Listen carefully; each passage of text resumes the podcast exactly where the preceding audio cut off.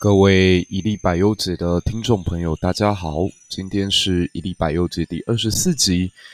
我们借由川普总统感染武汉肺炎这件事情，来聊一个在美国流行百年以上的大诅咒——特克摩人诅咒事件。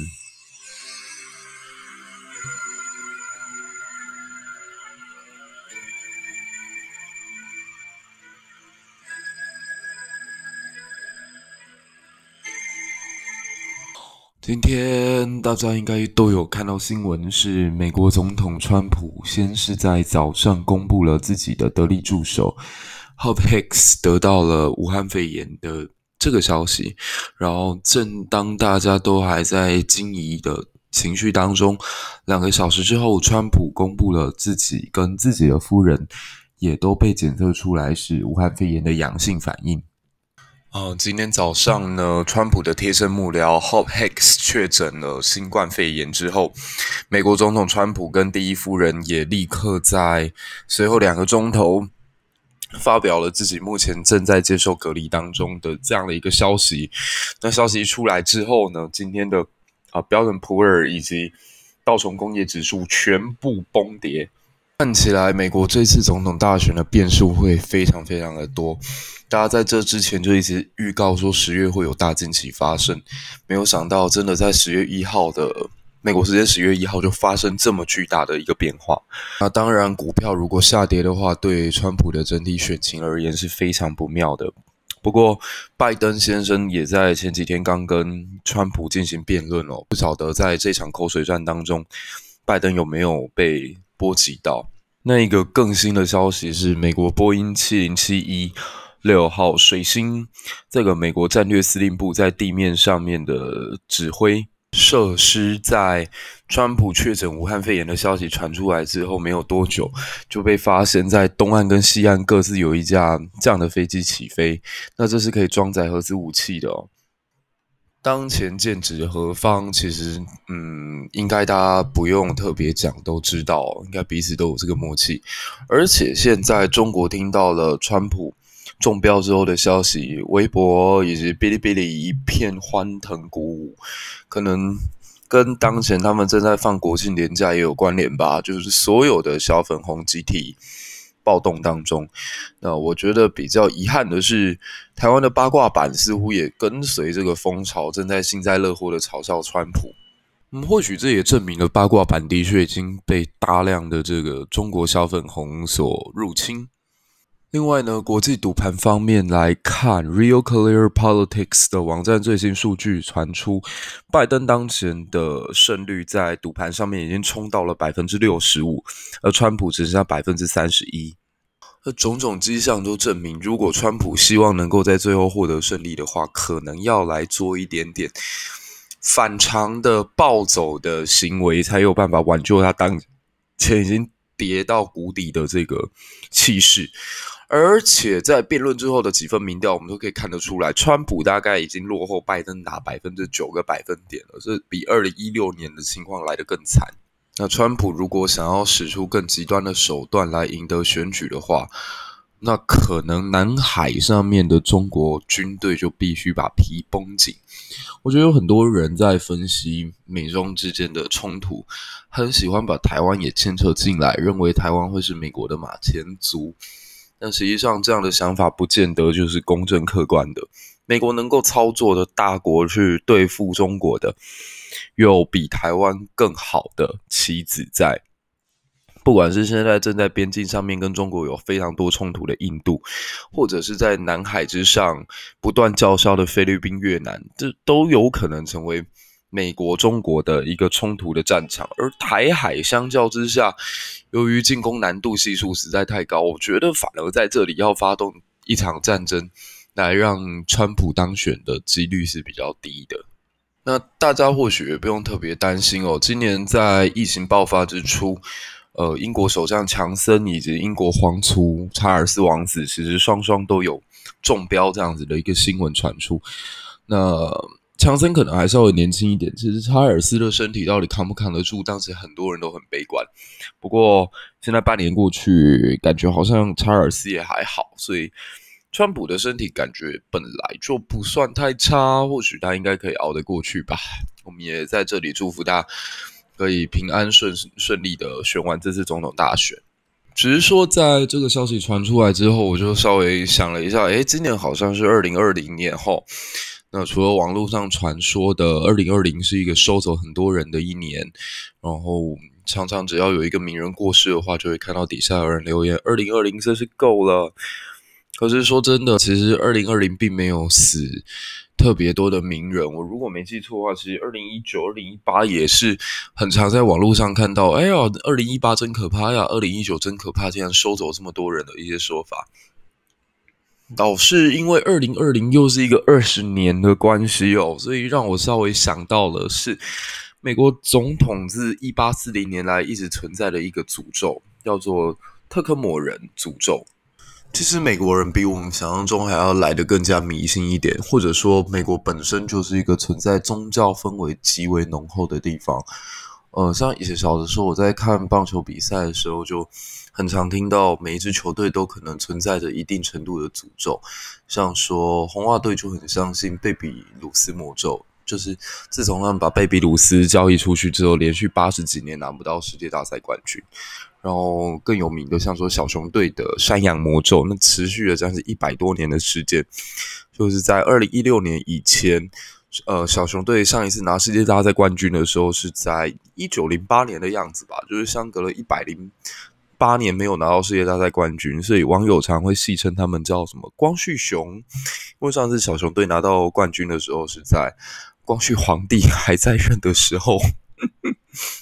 But 相较于棒球场上一些花边、一些有趣的说法，我觉得今天我要提到的这个所谓特克莫人诅咒就比较恐怖一点。它大概是发生在一八四零年以后，一直到一九八零年代的一个长期的，而且总体目标是在总统身上的一个诅咒故事。话说，在一八一一年哦，当时美国一个将军叫威廉·亨利·哈里森，他率领军队在提比肯努战役当中击溃了当时著名的印第安人肖尼族的首领，就特库姆塞跟他的军队。然后他在这之后就屠杀了印第安人。其实，美国在建国的这个过程当中，它是不断的在往西方扩展，所以在。扩展土地的同时，也不断的对这些原住民部落进行镇压与屠杀。所以，我其实有的时候在看美国总统大选，都会常常想说，为什么他们可能在辩论的时候有提到白人，有提到黑人，有提到黄人，但好像非常非常少提到红人。实际上，在美国的所有族裔当中，最受到排挤，而且直到今天社会地位最低的，应该就是他们当地的原住民红种人。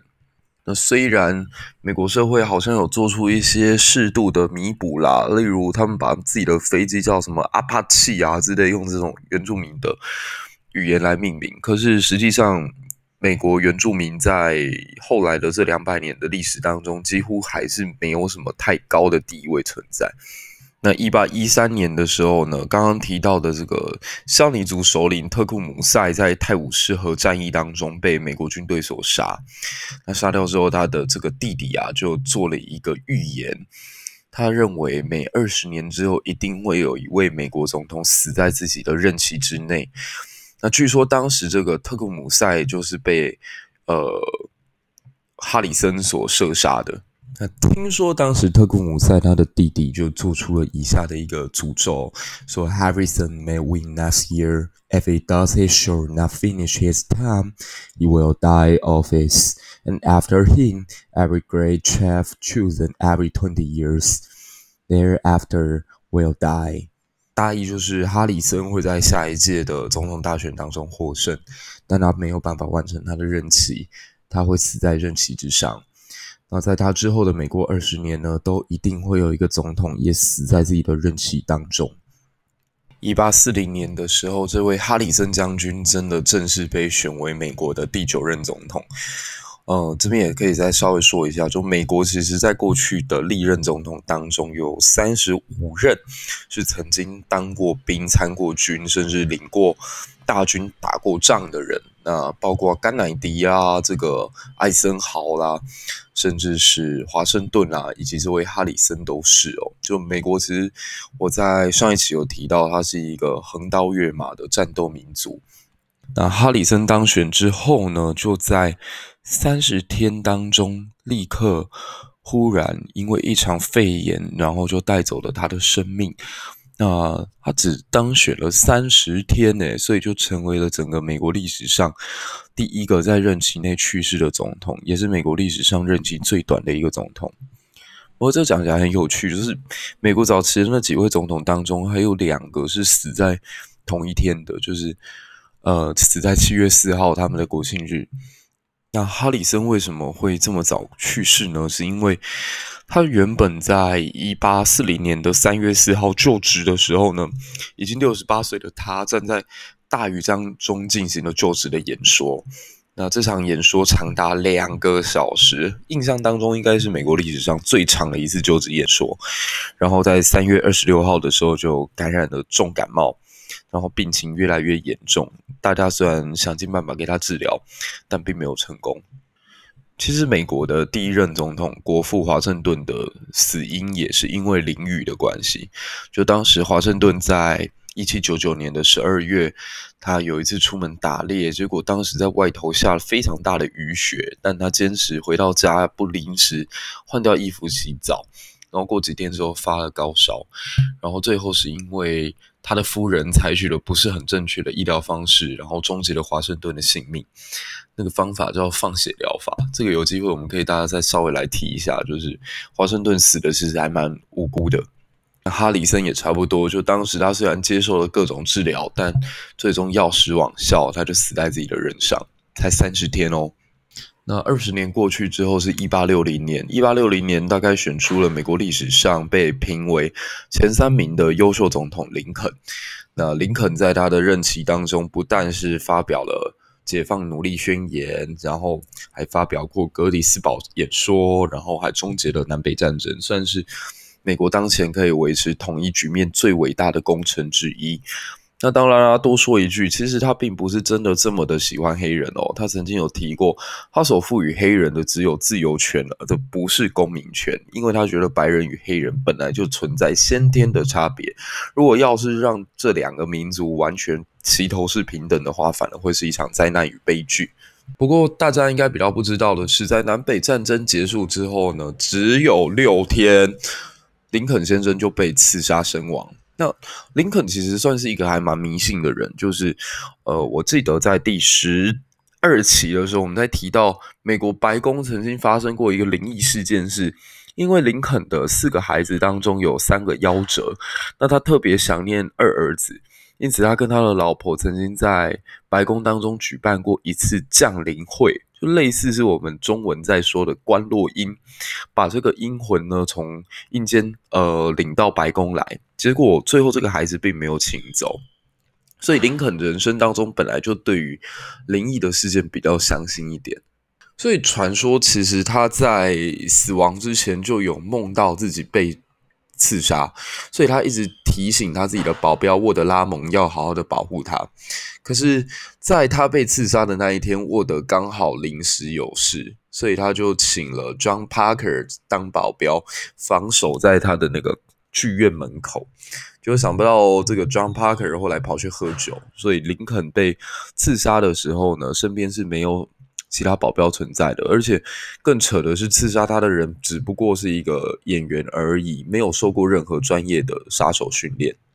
然后时间到了一八八零年，詹姆斯·加菲尔德呢当选了美国的第二十任总统，可他上任四个月之后呢就被刺杀了，而且他是整整被抢救两个月之后无效才死亡的，所以成为了继林肯之后第二个被刺而且身亡的美国总统。那也是这个诅咒发威之后的第三个受害者。那一九零零年的时候，威廉麦金莱赢得连任竞选。这威廉麦金莱可以多说一句哦，他就是当年提倡所谓 “open door policy”，呃，门户开放政策，避免中国沦为列强殖民地的那位总统。其实这位总统的任内也发动了好几场的战争，包括美西战争，包括兼并夏威夷的战争，包括兼并波多黎各以及关岛还有菲律宾等海外殖民地的战争。当时他呃去尼加尼亚加拉瀑布归来，然后看到有一个人用手帕包裹着一个枪形物体，然后排队准备接受这个总统的欢迎。麦金莱呢，就没有特别的防备，就走向前去，然后就被这个凶手连续在腹部开了两枪。那麦金莱在中枪之后，其实一开始并不觉得有特别严重，只是请他的助手婉转的去告诉他的夫人说他已经中弹了，然后甚至还要求说民众不要去殴打刺客。不过在进到诊疗室的时候，大家就傻眼了，因为大家发现明明刚刚凶手开了两枪，但有一颗子弹很明显在总统身上并没有找到。那在这种情形之下呢，呃，只是清做了清洁跟缝合伤口之而已。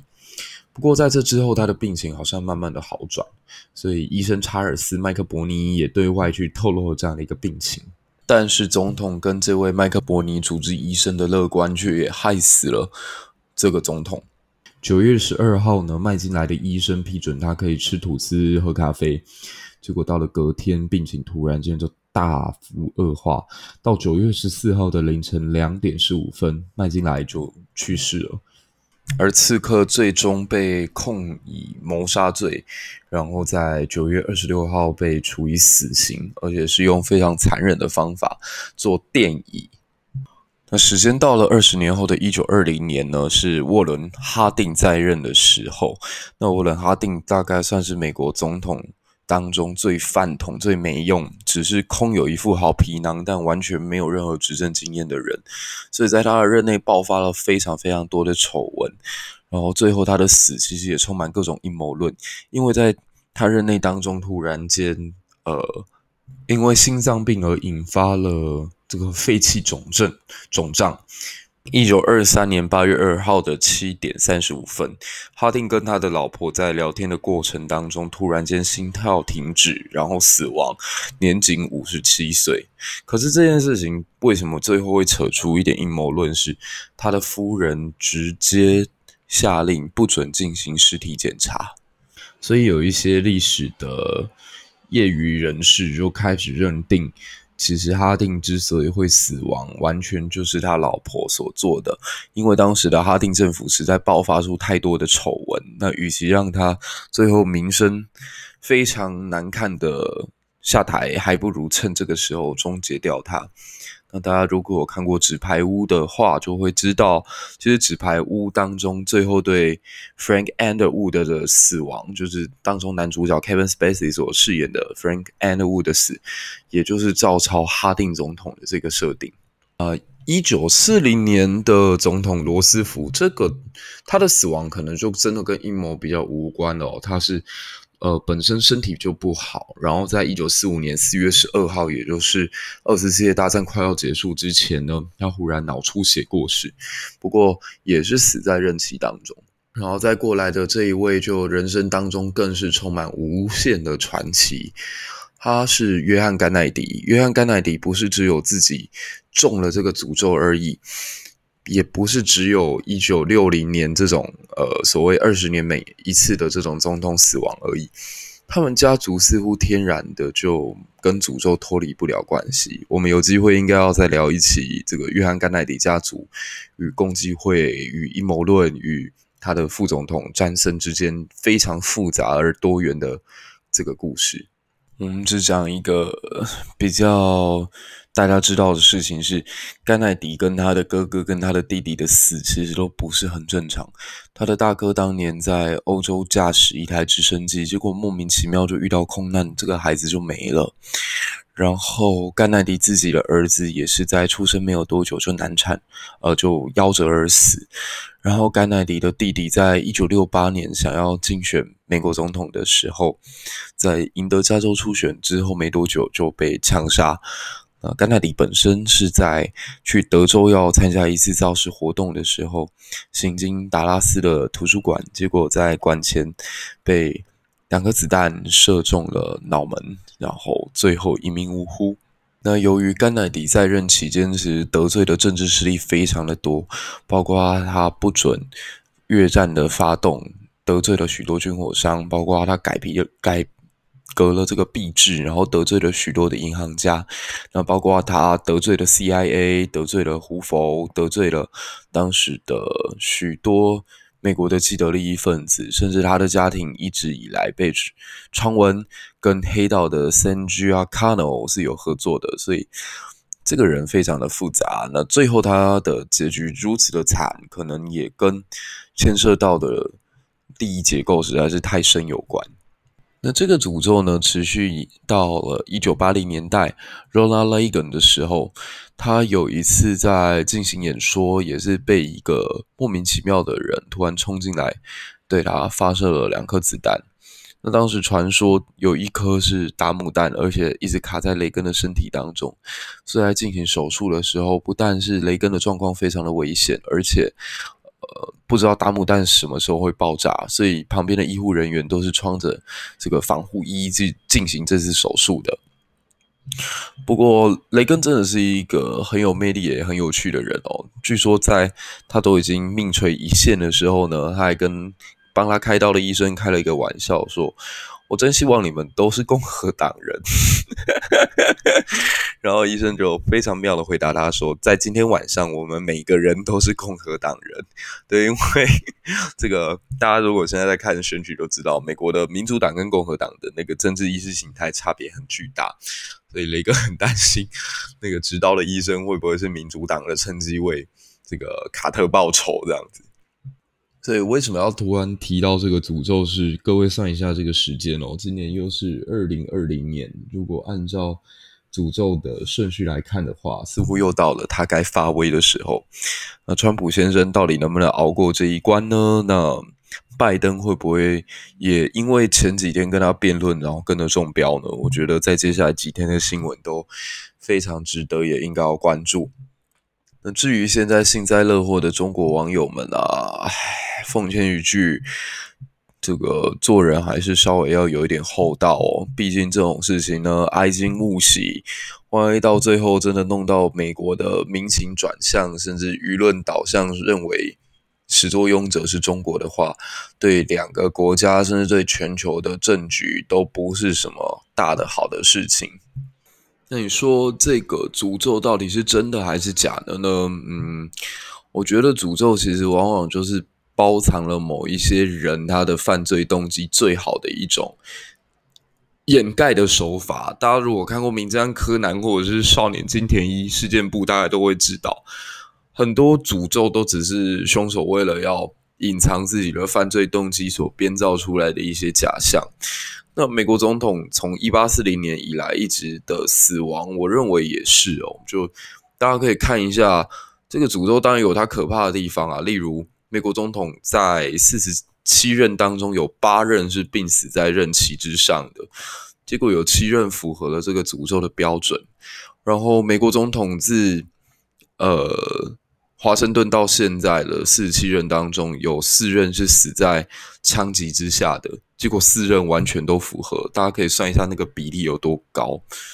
可如果你再观察一下这几任总统有没有什么共通之处，有，就在他们的任期当中，要么动到太多人的利益，要么实在发动太多战争，要么实在是得罪太多的，嗯，看不到的、看得到的这些政治实体。举个例子好了，像说罗斯福本来就身体不好以外呢，他还同时是美国历史上唯一连任超过两届的总统，这已经有点打破建国先贤所定下来的游戏规则。呃，能够不死吗？哈定则是被美国历史认为是最烂最烂的一个总统，除了长相好看以外，他好像一无是处。所以这种总统大概也不会活太久吧。那甘乃迪家族就更是喽，自己是第一个非清教徒的总统，然后又跟黑帮的关系这么的复杂。然后林肯跟哈里森其实也都是呃想要去改革币制，甚至曾经有发动过大型战争的这样子一个总统，所以